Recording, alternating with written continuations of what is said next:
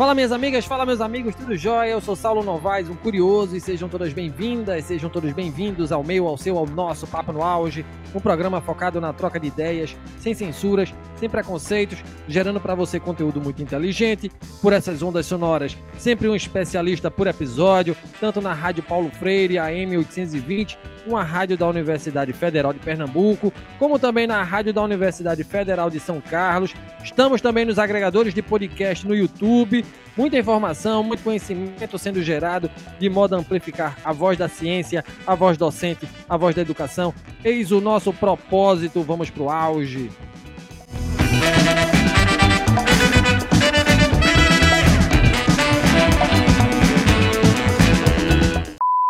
As tecnologias de informação e a digitalização mudaram definitivamente a forma como as pessoas trabalham, estudam e se comunicam. Diante disso, o processo de ensino-aprendizagem passou a contar com novas práticas e formas de abordagem. A essas novas práticas pedagógicas chamamos de metodologias ativas de aprendizagem. Em seu bojo, metodologias mais ativas em sala de aula prometem suplantar práticas passivas e com pouca interação entre alunos e professores. O foco desse novo modus operandi didático estimula a autonomia e a independência dos estudantes. E como isso acontece? Essa pergunta eu fiz à minha amiga Aline Farias, amiga querida, desde os tempos do curso de letras da Universidade Federal de Pernambuco e do movimento estudantil. A professora Aline possui graduação em letras pela Universidade Federal de Pernambuco, graduação em filologia hispânica pela Universidade de Castilha-La Mancha e mestrado em pensamento espanhol e Ibero-Americano pela Universidade Autônoma de Madrid, diploma convalidado pela Universidade Federal de Pernambuco, doutoranda do programa de pós-graduação em Linguística da UFPE, tem curso de aperfeiçoamento em metodologias ativas na Finlândia, atualmente é professora do curso de Letras Espanhol da Universidade Estadual da Paraíba, campus 6, é membro do grupo de pesquisa Linguagem, Ação, Crítica e Educação em Línguas da Universidade Federal de Pernambuco, atua principalmente nos seguintes temas: cultura espanhola, interculturalidade e aprendizagem ativa. Bem-vinda, minha amiga, ao Papo no Auge. Que bacana te reencontrar. Quanto tempo, né? Antes de entrarmos no tema central de nosso encontro, Aline, conta pra gente por que caminhar pela docência, pela pesquisa, pelas letras, pela educação, por que estudar metodologias ativas? Bem-vinda novamente ao Papo no Auge. Obrigada, Saulo. E primeiramente agradecer o convite, não é uma forma de difundir aquilo que eu estou pesquisando, trabalhando, me engajando. Na verdade, as metodologias ativas, né, que é o nosso assunto de hoje, ele surgiu há três anos, basicamente, né? Mas a sua pergunta inicial com relação por que letras e por que a docência, eu vou um pouco pelo seu caminho, pelo que a gente já conversou anteriormente. Né? Eu sempre gostei muito de ler, eu sempre gostei muito de me comunicar, sempre fui uma boa comunicadora na minha concepção. Então, sempre tive um desejo de fazer um curso de comunicação social, seja radialismo, jornalismo, por esse caminho. E aí, nesse meio do caminho, né, eu me encontrei com as letras. Sempre gostei muito de língua estrangeira, de língua portuguesa, de literatura, e entrei nesse caminho das letras. E aí fui professora de todos os níveis de ensino, de aula criança, de aula idoso, de aula adulto, né, tanto de espanhol para brasileiros, né, como de português para hispânicos também.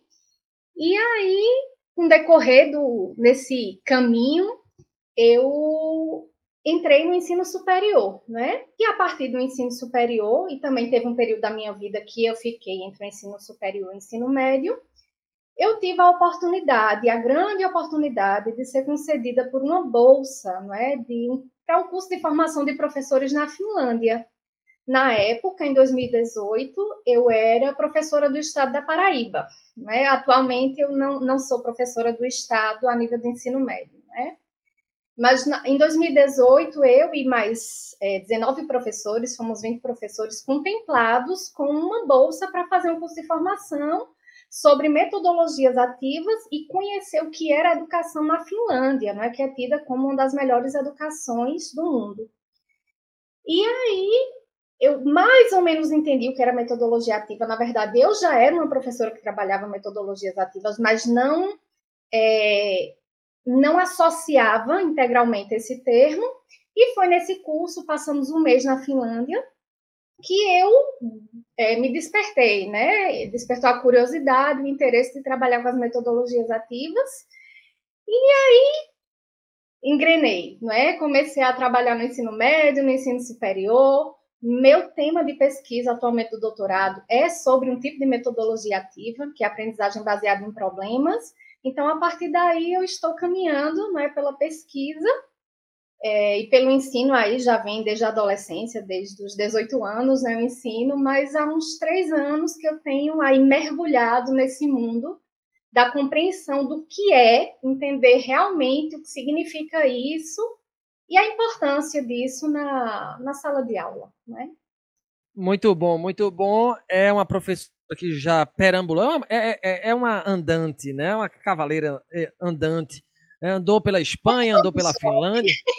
É, é, uma quixotesca, né? No bom sentido da palavra. né? E nessa tentativa da gente entender o que são metodologias ativas, Aline, eu te pergunto, o que, é que são metodologias ativas? Por que, que se fala tanto disso né, na, na sala de aula, nas instituições de ensino? Por que, que o professor precisa adotar esse tipo de ferramental pedagógico para dar aula hoje em dia, Aline? Bom, é, muito se fala não é, sobre isso, sobre as metodologias ativas, tanto que eu venho falando aí dessa, desse curso, né, é, de formação de professores, desse curso de formação é, continuada que fomos contemplados.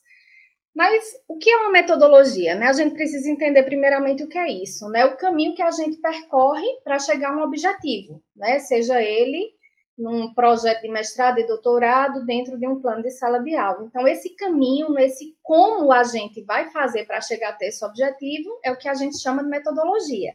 E por que ativa? Não é porque se chama ativa? Ativa é o contrário de passivo, não é? Então, as metodologias ativas, elas fazem, não é, com que o aluno se mexa. Mexa corpo, mexa cabeça, mexa a mente, instiga a curiosidade, a pesquisa, a dimensão mais ampla do conhecimento.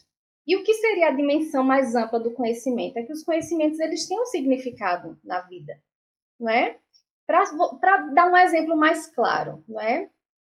É? a gente aprende não é, na escola que os adjetivos são aquelas palavras que qualificam substantivos, não é? E a gente tem isso muito certeiro a partir da pesquisa, a partir de uma, de uma metodologia mais profunda que promova um significado, né, a gente vai entender que os adjetivos, eles são sim né, palavras que qualificam substantivos, mas muito mais do que isso, eles são a manifestação dual da nossa vida, não é? É uma manifestação dualística, dual. Não existe o claro sem o escuro, o alto sem o baixo, não é? o preto sem o branco. Então, a gente vai entender o mundo de uma maneira dual, de uma maneira oposta, através dos adjetivos, né?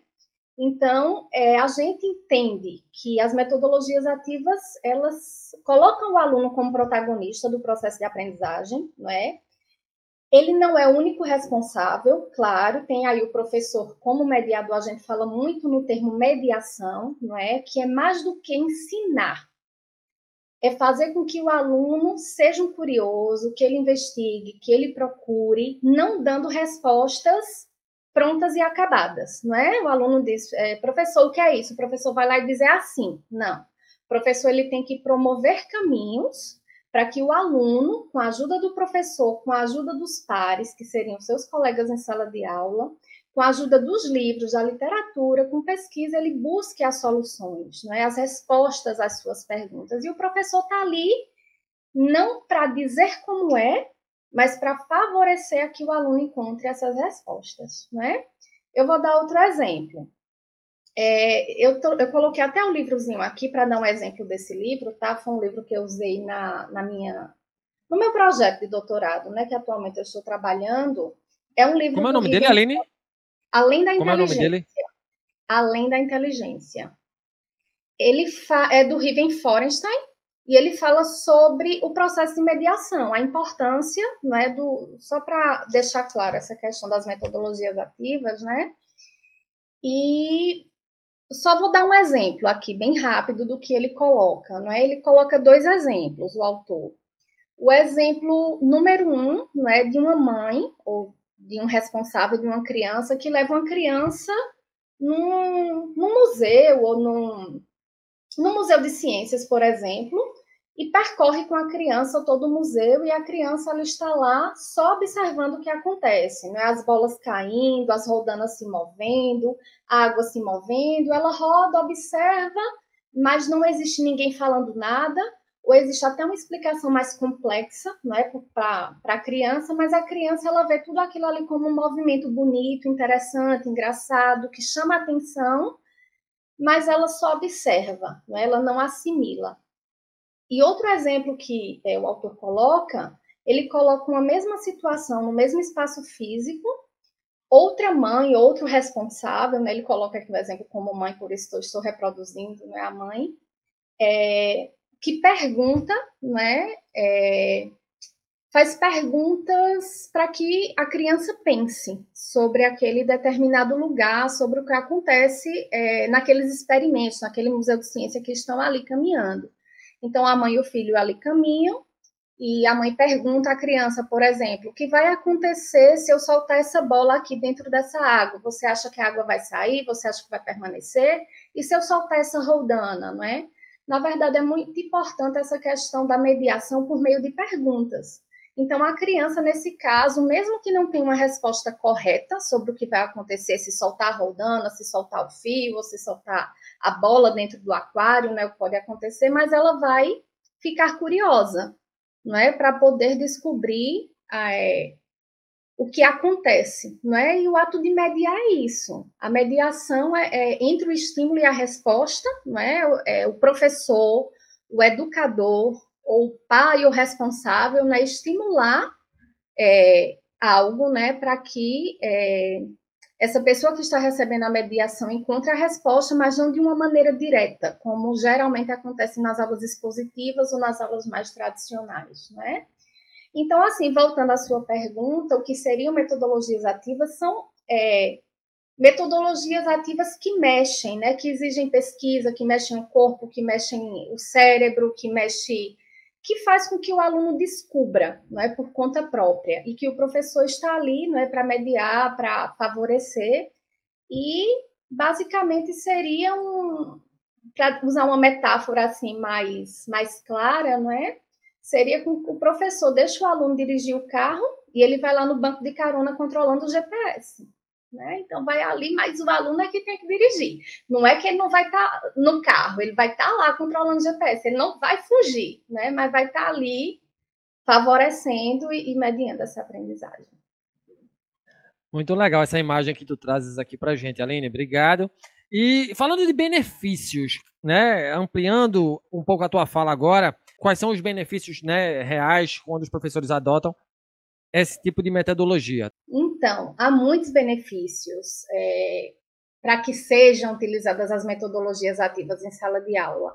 Eu vou citar apenas alguns deles, porque são inúmeros, né? Não caberia aqui a gente citar vários deles, é, todos eles, não é? Até porque são inúmeros.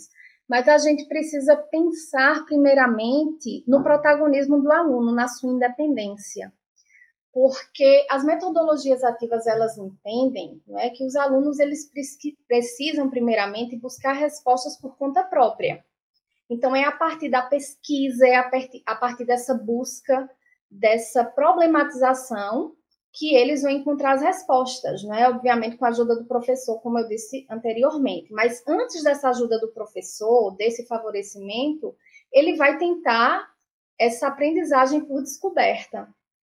A partir daí, se ele ainda assim não conseguir essa aprendizagem, não é por meio da descoberta, sozinho, ele vai pedir ajuda aos pares, não é aos colegas que têm talvez um conhecimento um pouco mais elevado sobre aquele determinado conteúdo. Então, o segundo recurso seria a ajuda dos colegas. E, numa terceira instância, a ajuda do professor, não é essa mediação aí do professor. Então, o professor ele seria o último recurso para que o aluno chegue nessas é, respostas que ele tanto precisa ou que ele quer alcançar. Então, primeiramente, o que favorece? Não é sua pergunta quais são os benefícios, né? Primeiramente, o benefício da independência, não é? Porque a vida por si só ela exige independência, ela exige autonomia, não é? A aprendizagem ela exige que nós sejamos pesquisadores, autônomos, não é? Que busquemos respostas por nossa conta. Mas aí estão os livros para mediar, está a cultura para mediar, está o professor para mediar, estão os pais os responsáveis, não é, para mediar a aprendizagem, mas o primeiro benefício que eu destaco seria a importância desse ser independente, desse ser protagonista de sua própria vida. Não é entender, ter uma compreensão mais clara, não é mais profunda que ele é responsável pela sua aprendizagem. Que o professor está ali para ajudar, para favorecer, mas nossa aprendizagem, ela de maneira majoritária, ela é feita por nós mesmos, não é? E, e, com a, e com a importância do outro, né? O outro ele tem um papel fundamental na nossa aprendizagem. Mas aí, como um primeiro fator, destaco a questão da autonomia, né? Porque a vida em si mesma ela pede autonomia. Um segundo ponto que eu destaco é o que se chama de equalização do status de participação. O que seria isso? Seria essa igualdade na participação em sala de aula, né? Todo mundo aqui, né, acho que está ouvindo, já passou por uma sala de aula e sabe que dentro de uma aula expositiva, na maioria das vezes, né, não quero generalizar, mas aqueles alunos que sempre são tímidos, continuam tímidos até o fim da aula, não é que o professor está lá instigando, perguntando, mas ele entra mudo e sai calado. Já aqueles que o professor faz uma pergunta e todo mundo olha para para aquela pessoa já esperando que ele chegue àquela resposta que o professor precisa, né, que o professor busca. Então aqueles alunos que falam sempre, que são protagonistas, não é? Aqueles que são mais tímidos, aqueles que só respondem quando se puxa, não é? De alguma forma. Então, a gente, em geral, tá? Dentro de uma aula expositiva, dentro de uma aula mais é, de instrução direta, melhor dizendo, né, expositiva de instrução direta, a gente tem status de participação muito diferentes. Dentro das metodologias ativas se preza muito pela é, aprendizagem em grupo, não é? Então, dentro das metodologias ativas, há uma importância muito grande para que todos participem. Por isso que o nome é ativo, né? Você mexe, você pesquisa, você pergunta ao colega. Então, dentro de grupos, não é? Tem, você pode, por exemplo, pedir para um controlar o tempo, o outro ser o secretário das discussões. Então, depois que termina determinadas discussões, por exemplo, aquela pessoa pode ser responsável por fazer o resumo né, do debate daquele grupo. Outra pessoa pode mediar a discussão, dizer, fulano, o que é que você acha disso? E você concorda com isso? Não é porque geralmente quem faz isso é o professor, né? Que fica lá mediando, puxando, fulano, fulano. Mas aí você dá o papel, enquanto professor, você dá esse papel ao aluno para que o aluno aponte nomes, para que o aluno diga quem pode responder, quem pode colaborar, quem pode se opor àquele pensamento. É, pode ter um responsável pelos materiais também, pode ter um responsável por fazer um, um desenho né, do que foi discutido, do que foi falado. Então, dar funções a cada um não é? que todo mundo precisa de uma responsabilidade dentro de um grupo, vai fazer com que haja uma equalização do estágio de participação. Então, aquele que é tímido, ele tem muito a dizer, ele tem muito a falar. Então, ele vai falar, porque a função dele é falar. E aquele que fala muito, não é? A gente pode dar naquele momento, olha, controla o tempo aí, você tem uma função, né? Mas dessa vez, nessa aula, você vai controlar o tempo, tá? Não significa que você não vai discutir, não vai falar, vai também, não é? Então, a equalização, a questão do tempo também, não é? Então, é muito importante também é, o trabalho em grupo dentro do, das metodologias ativas, né? Então, voltando, né, eu destaco a questão da, da autonomia, da independência, da equalização do estado de participação, mais uma vez o retomar a mediação, né, a importância de instigar a curiosidade, de não dar respostas prontas e acabadas para o aluno, porque quando o professor dá resposta pronta ao aluno, o aluno não pensa, o aluno não reflete, o aluno encontra a resposta X no livro e é aquilo mesmo, não é? Então, não provoca um pensamento crítico, reflexivo, não é? Então, é muito importante, dentro das metodologias ativas, as pedagogias das perguntas. É muito mais importante perguntar do que teorizar, questionar aquilo que foi dito. Né? Então, vem essa questão também da mediação dentro das metodologias ativas. Há inúmeros outros. Eu posso citar aqui, por exemplo, a importância da gestão do ambiente, não é? dentro de uma aula por meio da instrução direta o professor está ali sempre na sala de aula, com aquelas cadeirinhas enfileiradas, não é? Se a gente parar para pensar, dentro da, de uma aula expositiva, quando as cadeiras elas estão enfileiradas daquela forma, em que há um espaço entre elas, a gente supõe que os alunos não devem conversar, que os alunos não devem trocar ideias, que os alunos não devem ensinar os outros. A partir do momento que a gente mexe as cadeiras, faz duplas, faz grupos de quatro pessoas, de três pessoas, ou faz um círculo, ou faz uma gestão de ambiente variada, é, a gente vai entender que o outro é importante no processo de aprendizagem, não é só o professor que está ali como ícone, não é, como é, figura máxima, aquele que sabe, não é, a maioria ou sabe tudo do que vai ser dito, né? mas que o outro também pode contribuir e que ele pode pesquisar por meio de livros. Se a escola tem acesso à internet, também é, é muito importante essa questão do, do, meio virtual dentro da sala de aula para pesquisa, né? Então, a gestão de ambiente é muito importante, né? O espaço, onde o espaço que a gente tem em casa é muito importante, e o espaço dentro da aprendizagem é muito importante. Então, as metodologias ativas elas dão importância a esse espaço, né? Eu vou dar um exemplo também, só para complementar essa questão da gestão de, de espaço ou gestão de ambiente. É, eu ouvi um comentário uma vez que me pareceu bem interessante e real, né? Parece que quando a gente é criança, não é, essa gestão de espaço, essa gestão de ambiente, ela é muito importante. É, as cadeiras não é, são colocadas de, enfim, de formas dinâmicas na sala de aula, as paredes da sala de aula, elas são é, formas de aprendizado, né? Ela tem, elas têm tabuada, elas têm as cores, elas têm os números em inglês, não é? Parece que quando a gente é criança, a gente sempre tem uma atividade ativa na sala de aula, seja no maternal, no jardim da infância, né? E a gente sempre chega em casa tendo algo que contar, né? Aos pais, aos responsáveis ah, na escola eu fiz isso, na escola eu fiz aquilo, né? E quando a gente vai chegando no ensino médio, no ensino superior, até no ensino fundamental, parece que a gente vai diminuindo, não é? O ter o que contar em casa. Porque parece que as próprias aulas, não é? É, o professor vai gestionando esse espaço, esse ambiente de uma maneira mais passiva. E a, a, própria dinâmica, a própria metodologia faz com que o aluno nem tenha o que contar em casa, não é? Até ache sem graça ir para a escola, até ache sem lógica, até que ache cansativo, não é? Então parece que na infância a gente tem uma, uma motivação visual, não é, muito maior nesse sentido.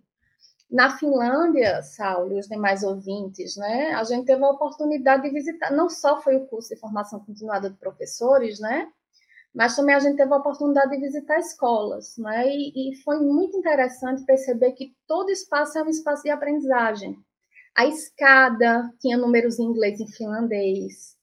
É, a, a sala de aula também era cheia de aprendizagem. A cozinha da escola tinha aprendizagem. Né? As crianças se serviam sozinhas, mesmo crianças de 5 anos estavam lá com a colher, com o garfo, se servindo sozinha, não tinha ninguém servindo, né? Talvez já para promover não é, um pouco dessa independência. Mas, assim, voltando à questão do espaço, era isso, né? E a criança aprendia, na, brincando na areia, ela aprendia a medir não é, as medições com copos, é, a terra, né, o peso da terra, ela aprendia no parque. Não aprendia num papel em sala de aula, não. Eu vi crianças com copo descartável fazendo as medições no parque mesmo da escola. Então, elas aprendem na realidade, né? Na gestão do ambiente mesmo. É, por isso que é tão importante o ambiente, é aprender na floresta, é aprender na cozinha da escola, é aprender na biblioteca, é aprender no parque, é aprender em qualquer lugar, né? Então, as metodologias ativas, né, a educação finlandesa, voltando, ela entende que qualquer ambiente é um ambiente de aprendizagem. Não é somente numa sala fechada com cadeiras enfileiradas, né? Que já supõe que a gente não deve falar com o colega. E só para finalizar, não é, desses benefícios, a gestão de tempo também é fundamental, não é? A gente precisa aprender a, gerenciar e a gestionar melhor o tempo em sala de aula. Né? Quando a gente muitas vezes vai dar aula, não é? os alunos chegam do recreio, aí tem aquela bagunça, daquela agitação do recreio, daquela correria, aí passa 10 minutos pedindo silêncio, aí daqui a pouco os alunos se ajeitam, aí a gente começa a aula, aí tem uma interrupção de alguém e tal. O tempo real e útil de sala de aula é infinitamente menor do que o tempo que a gente pensa que pode ser, né? Uma aula de 50 minutos, por exemplo, o real, né, dessa, dessa sala de aula, vamos colocar que chega a ser às vezes 20 minutos, 25 minutos, né? Então, a gente precisa gerenciar, né? E dentro das metodologias ativas há uma importância muito forte nessa gestão de tempo, é? Saber o que é começo, meio e fim dentro de uma sala de aula é entender que aquele aluno que termina a atividade, mesmo uma aula expositiva, que cada um faz o seu a sua atividade dentro da sala de aula, aquele aluno que é mais rápido que todo mundo, que diz, professora, terminei, né? Sempre tem aquele, né, que que grita para todo mundo, né? Professor, professora, terminei na minha atividade. Aí ele fica ali, os demais terminando, ele fica sem ter o que fazer, às vezes até conversando com outro colega, não é? mas ninguém pode ficar parado dentro de uma aula ativa. Esse que terminou vai ajudar quem não terminou, vai ajudar quem está mais atrasado, vai ajudar quem precisa. Daí a importância de aprender com os pares, não é? As crianças, não é? As crianças mais velhas, elas não têm a tendência de ensinar os irmãos mais velhos, por exemplo, né? não tem a tendência de ensinar os irmãos mais novos, seja na linguagem, seja em alguma habilidade, é assim também que acontece na sala de aula. Então, aqueles que têm um desenvolvimento maior, que têm uma certa velocidade, uma certa rapidez, eles têm a obrigação, tá, entre aspas, de favorecer aqueles que, que terminaram, né, que não terminaram, perdão, que não terminaram a atividade e que precisa da ajuda dele, né? Caso não consiga, o professor, obviamente, está ali para ajudar. E, como eu disse, né? Primeira ajuda do colega, porque a gente não só aprende com o professor, né? A gente aprende com livro, a gente aprende na internet, a gente aprende com a ajuda do colega, a gente aprende em casa, né? Então, as metodologias entendem, as metodologias ativas entendem que todo espaço é um espaço de aprendizagem e que toda pessoa pode ser uma pessoa que favorece também a aprendizagem, não é? O protagonismo aí ele não está no professor, né? Ele, o protagonismo ele está no aluno. Então, enfim, só para finalizar, não é? São muitos benefícios, né, que as metodologias ativas trazem. Mas aí a gente tem que lembrar que o professor tem que estar ali atuante, né? Porque há, há muita gente que pensa que é deixar o aluno sozinho, livre, né? fazer o que bem entender e não é bem assim, né? O professor precisa estar ali junto, né? Mediando, controlando ali o GPS, não é? Mas o aluno é que precisa dirigir, né? Mas o professor não pode deixar de estar ali controlando o GPS.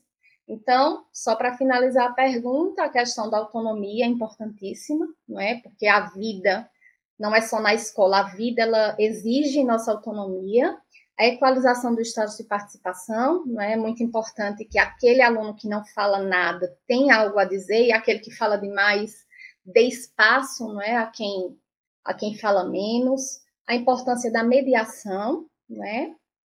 É, a, a, importância da gestão do espaço e a importância da gestão de tempo, né? São alguns benefícios que eu cito, além de outros, né? Mas esses são os que me vêm é, de maneira mais clara agora à mente. Que experiência massa deve ter sido essa da, essa da Finlândia, né, Aline? Que experiência foi. massa. Foi, eu fico aqui foi. agora, fiquei aqui, fiquei imaginando agora essa tua passagem pela Finlândia, assim, realmente deve ter sido uma experiência muito rica. Foi. E que tu traz aqui para o Brasil e para dentro de sala de aula, né? É, e, e assim, é, Saulo, interessante que as tarefas de casa não são obrigatórias, os alunos fazem se quiserem, né? Se não quiserem, não fazem, né? Não tem essa não tem essa cobrança. Na verdade, existe uma liberdade, sabe? E é uma liberdade de tal maneira que pode haver até uma aula expositiva, não é? Como há muitas, não é? Há uma mescla o aluno, na hora da atividade, ele não precisa estar sentado na sala de aula fazendo a atividade. Ele pode escolher a cozinha, ele pode escolher o pátio, ele pode escolher qualquer lugar da escola para fazer, pode ouvir música fazendo atividade, desde que tal hora ele volte com essa atividade pronta, né? Também não é deixar solto, né? Mas ele para você ver a, importância do ambiente, né? Então ele escolhe um ambiente que ele se sentir mais cômodo fazer sozinho, fazer com um colega, né? Eu tive a experiência de ver alunos fazendo atividades na cozinha, foram para a cozinha da escola e começaram a ouvir música fazer, tinha outro sentado no chão, sozinho lá isolado, mas estava lá fazendo, então existe essa liberdade, não é? Também dentro dentro dessa, dessas metodologias, né? Muito bom. O, o Aline, e a distinção entre metodologias ativas aplicadas na educação básica e no ensino superior? Quais práticas são mais assertivas para esses dois níveis de ensino, minha amiga? É uma ótima pergunta. É uma ótima pergunta, mas eu diria que não existem metodologias mais e menos assertivas para os dois níveis de ensino. Tudo vai depender do objetivo, tá? Que às vezes a gente pensa, enquanto professor, que a metodologia resolve tudo que o conteúdo resolve tudo. Às vezes a gente pensa mais no conteúdo do que no objetivo. A gente às vezes, ah, vou fazer tal metodologia, mas não sabe nem qual é o objetivo, né, que vai aplicar em sala de aula. Então, assim, não existem mais e menos assertivas. Tudo vai depender do seu objetivo em sala de aula. Então, há, há muito se fala é, na aprendizagem baseada em problemas, não é? Na sala de aula invertida, eu vou dar o exemplo da sala de aula invertida, porque eu acho que é um dos mais comuns, principalmente depois dessa pandemia, não é?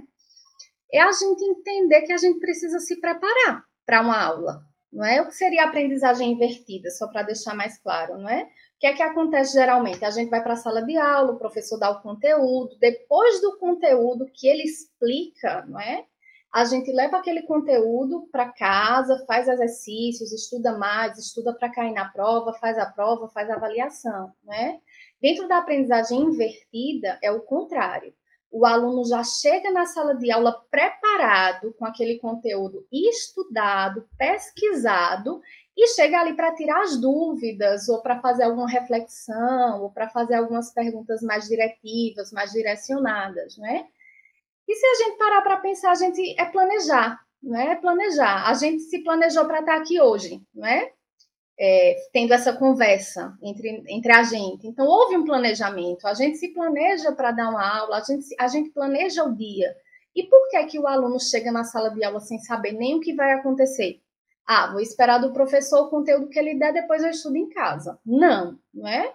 Você já vai preparado para a sala de aula, não é? Ainda que seja o conhecimento é, menor, mais mínimo, né? Mas você tem que chegar na sala de aula com alguma mínima preparação, pelo menos, né? Para que ali seja mais uma discussão, seja mais uma tirada de dúvidas, não é? é perguntas mais diretivas, perguntas mais gerenciais, não é? Que levam mais à, reflexão também. Mas é, existe a, é, não é, esse tipo de, de metodologia Existe a aprendizagem baseada em problemas, que em grupos né, eles vão chegar à resolução de problemas complexos, não é? e aí a importância do grupo, né, de ter um mediador, de ter um controlador de tempo. É, essa resolver problemas. Há muitos cursos de medicina que trabalham com essa metodologia. Inclusive, essa metodologia começou nos cursos de medicina. Então, o professor lançava um problema clínico que ninguém resolvia, que era difícil encontrar nos livros, que era o aluno tinha que ir lá, ligar para hospitais, pesquisar e na internet e através de livros, falar com outros profissionais para encontrar respostas àqueles determinados problemas de saúde.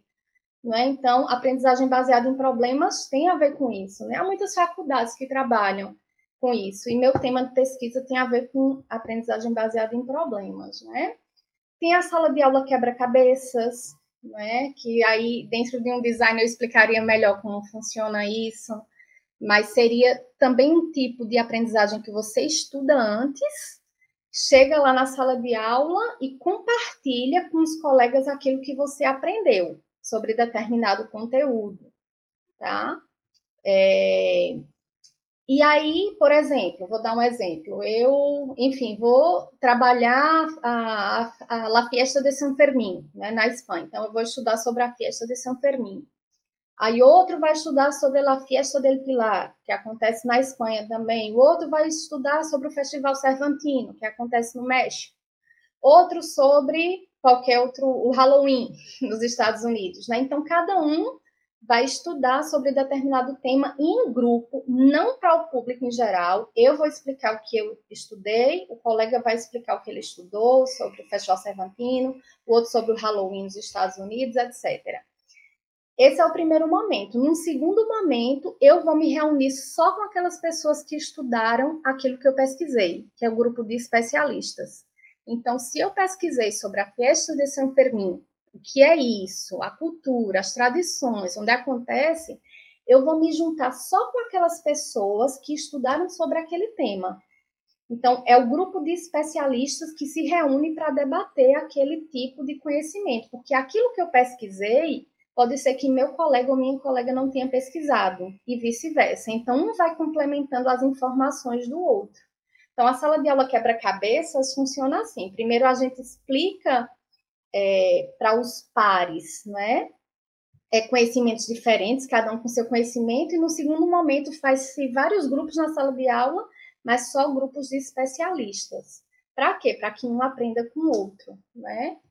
Há, há, há, muitos tipos também. A rotação por estações, que a gente vai caminhando na sala de aula com o mesmo conhecimento e vai trocando informações. É... Há muitos. Então, assim, não há um, uma metodologia específica, tá? Para que se possa trabalhar no ensino superior ou no ensino médio ou na educação básica, não existe. Agora, o mais importante da sua pergunta é a gente pensar o seguinte que trabalhar metodologias ativas não é infantilizar o ensino, porque há pessoas que podem pensar dessa forma. Ah, eu sou professor, professora do ensino superior, não vou trabalhar metodologias ativas porque eu estou infantilizando. Não é bem assim, muito pelo contrário, né? Você está tornando sua aula muito mais madura, muito mais proveitosa, frutífera, e, e, fazendo com que o aluno reflita, pense tudo isso. Né? Eu conheço uma pessoa, por exemplo, que ganhou, uma professora do ensino superior de biologia, que ganhou um prêmio com caça ao tesouros. Tá? No ensino superior, ela foi premiada com caça ao tesouros. Então, não é infantilizar, muito pelo contrário, né? A gente precisa pensar primeiramente no objetivo depois aplicar a metodologia, né? Mas a partir do momento que eu comecei a pesquisar, não é, as metodologias, a aprendizagem baseada em projetos, né, também é bem interessante. A rotação por estações, eu só queria citar como bem superficialmente, mas é, vamos pensar no conteúdo, né? É, o marxismo, por exemplo, né? O professor vai trabalhar, então o aluno já estuda previamente e a sala de aula ele faz em estações, né? Como as estações do ano. Então ele vai, primeiro faz um quiz com o aluno, aí depois dá uma aula expositiva, aí depois dá uma roda de conversa com vários alunos. Então ele vai passando por estações em sala de aula, por isso que a metodologia ativa se movimenta, né? Corpo, mente. Ele vai passando e vai é, aprendendo em estações diferentes, em dinâmicas diferentes sobre o mesmo conteúdo. Né? Então, finalizando tua pergunta, na minha compreensão, não existe metodologia ativa que seja melhor no ensino superior ou pior, melhor, tudo depende do nosso objetivo de aprendizagem. Que massa, que massa. E é, é, tão bacana estudar isso, né? Eu acho um assunto assim fascinante, fascinante para você aprender e te faz, enquanto professor, sair também, né? Mexer o corpo e mente para levar essa aula mais dinâmica para para os seus alunos, né, para os discentes. O Aline, indo num contraponto do que a gente está discutindo aqui, uma professora, você foi para a Finlândia, essa professora, né, a Inger Enquist, professora da Universidade de Lund, na Suécia, é uma voz contrária quanto à aplicação de metodologias ativas em sala de aula. A gente estava falando de liberdade, né, e acho que ela é um pouco avessa a isso. Para ela, Metodologias ativas podem ser uma forma de trabalho atrativa, mas não dão bons resultados em termos de aprendizagem. Dito isso, eu pergunto, tendo como norte a crítica da, da, da professora eh, Inger, como garantir aprendizado ao adotar métodos sem eficácia comprovada, de acordo com a professora nórdica, a professora Inger Enquist? Olha, Sala, também é uma pergunta bem interessante, não é? Porque não são todos, não é, que defendem que as metodologias ativas são é, que vão salvar o mundo, né? Vão salvar o planeta. E aí vem essa questão justamente da, da mediação, muita gente pensa que o professor vai deixar ali o aluno sozinho e vai descansar, e não, não é bem assim, né? não funciona dessa forma.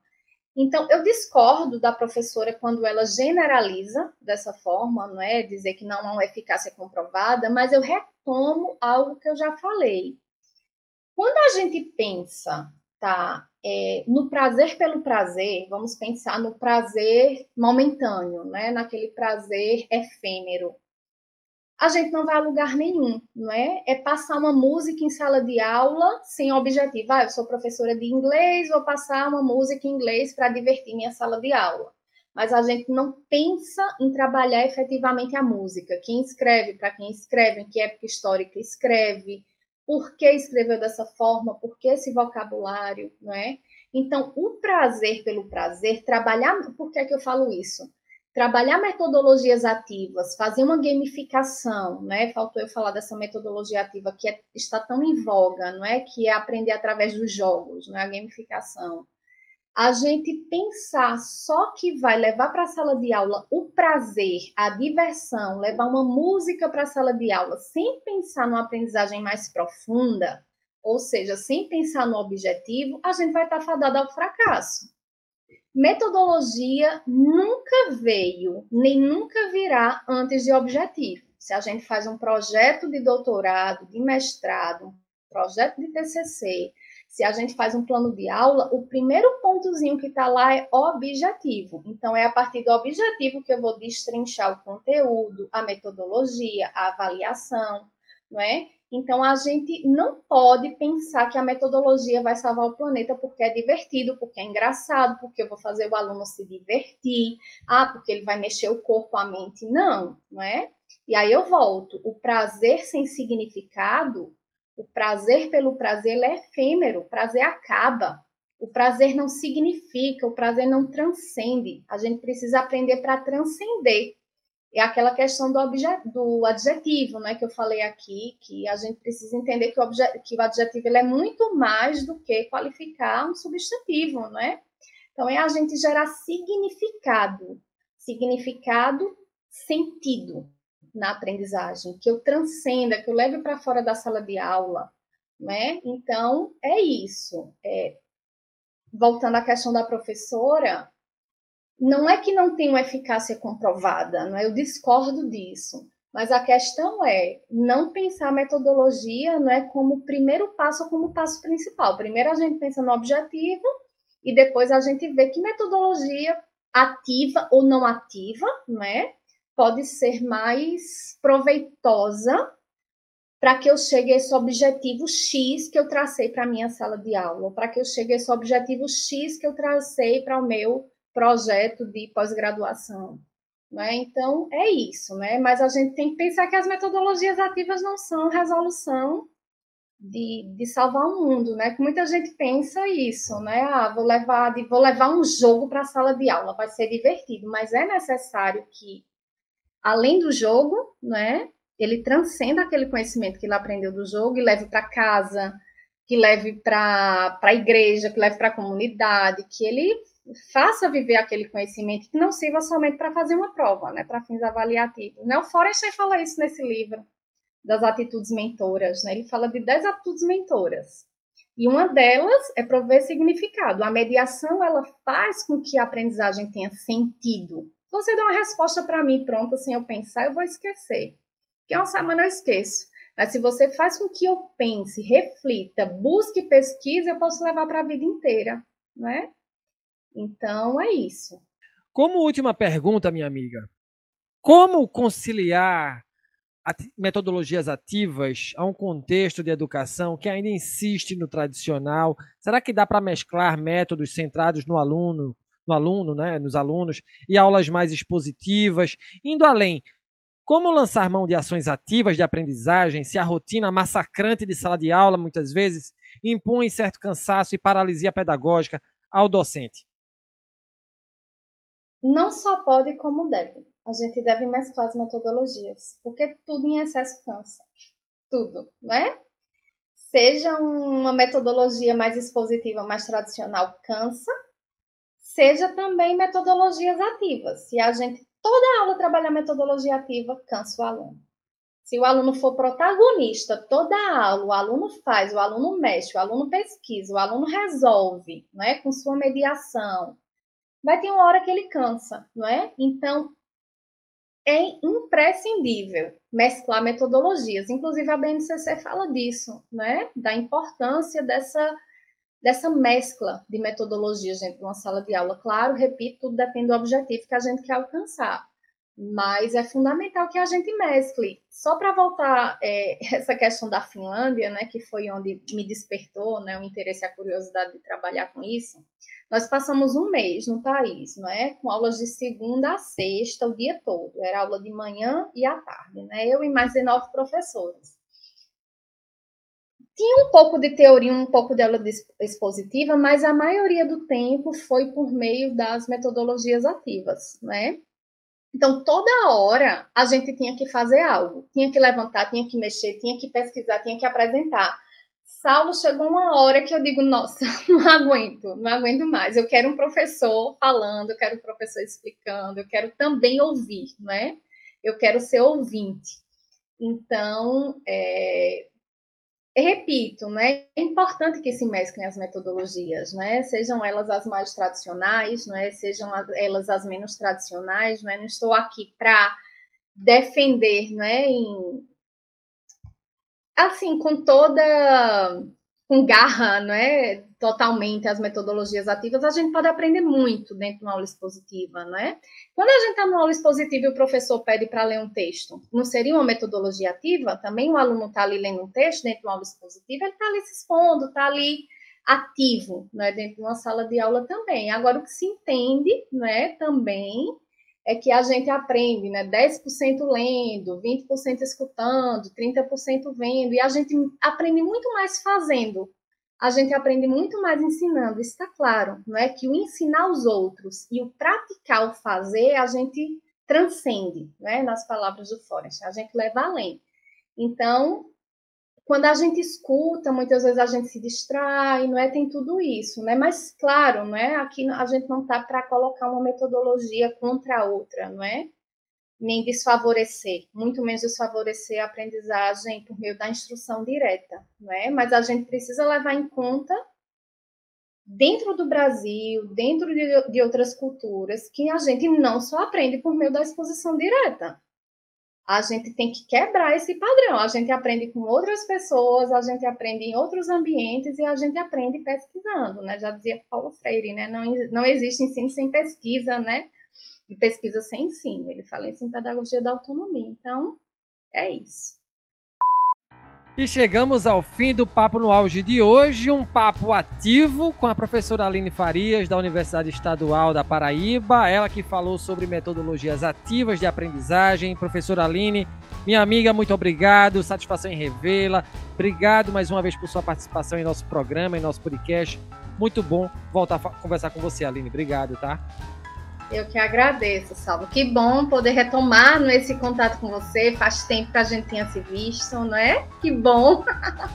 Feliz demais em te rever, ainda que seja assim por meio de uma câmera, não é? Mesmo à distância. Mas principalmente agradecer o convite e agradecer para que eu pudesse falar um pouco mais, não é? Desse tema que eu venho me atualizando, pesquisando e que é tema também da minha tese de doutorado. E muito obrigada, prazer enorme. Espero que tenha ficado aí uma sementinha para você e para os ouvintes. Ficaram várias sementinhas que vão dar boas árvores, certamente, minha amiga.